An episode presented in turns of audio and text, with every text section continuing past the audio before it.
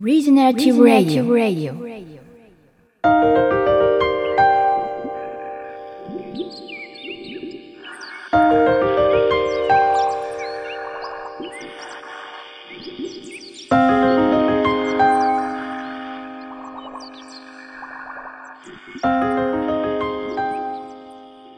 僕の周りだからかかもしれないけどでもこういう話をしてもそうだよねって言ってくれる人が増えてきたなって感じはすごくします。うんうん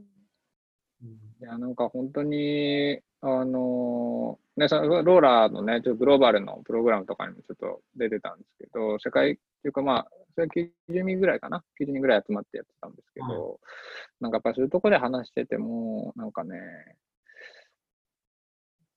まあ、彼らに会った時もそうでしたけど、あ、なんか、同じこと感じてやってる人、やろうとしてる人いるんだ、みたいなね。なんかそういう安心感というか、ねなんか本当にね、僕らがやってることもすごくね、まだまだちっちゃいものなんですけど、なんか間違いなくこう世界中で、なんかこのテーマ、この感じで、こう動き始めてる人たちが結構やっぱりいて、でやっぱりそういう大きな流れの中にあるんだっていう、なんか、うんまあ、なんか安心感というか、すごい励まされたりとかもして、なんかね、あの、勝手にね、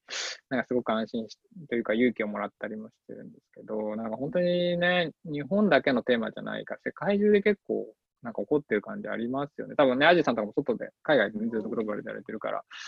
なおさらだと思うんですけど。うん。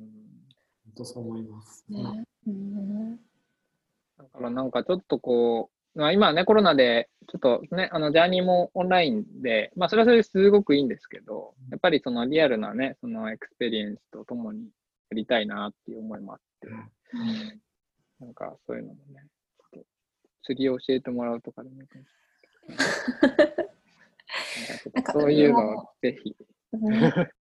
アジェさんの次のお話の中で水の色が変わっていくその変化に気がつくっていう言葉がもうすあごいなと思いました。もうそれだけもう感覚が開くと分かっていくものなんですね。うん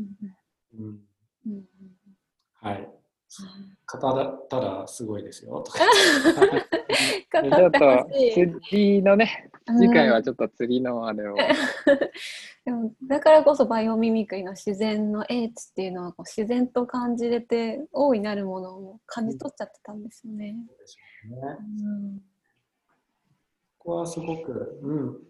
でそうですね。なんかうまくこう、でもそれだけではーってこうんう、形にしていきたいなっていうのもあって、うんうんうん。本当にだから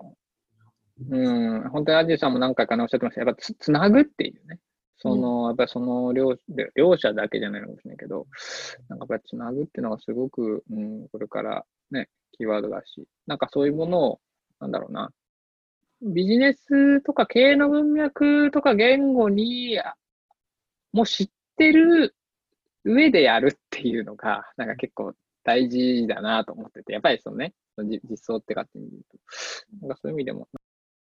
ちょっとニュージーランドとかもね、なんかどっかで、そうですね。あの、ちょっとご一緒にできたらなとかってそうですね。はい。はい、じゃあ本当に、なんほんかね、つながりがあると嬉しいです。ぜひ、はい。くはい、ださい。ぜひぜひ、どうもありがとうございましたありが。とうございました。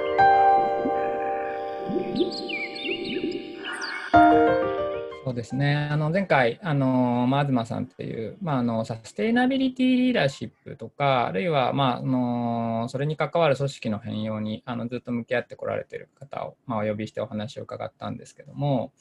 あのそうですね、その彼自身、なんかいろんなこう視点があの混ざってあの多様な話になったんですけど、それこそ釣り、彼自身がすごく釣りが好きで、そうした中で身体感覚としての自然とのつながり合いをすごく感じていて、で、そうした中で、そのサステナビリティとか、あるいは社会のシステム、持続可能社会のシステムっていう時に関わってくる時に、実はその、あの、なんだろうな、そこに関わる一人一人の、まあ、アウェアネスとか気づきとか、生きている感覚っていうものに、まあ、いかに、なんだろうな、立ち返って行き来をしながら、まあ、あのいけるかっていう話を、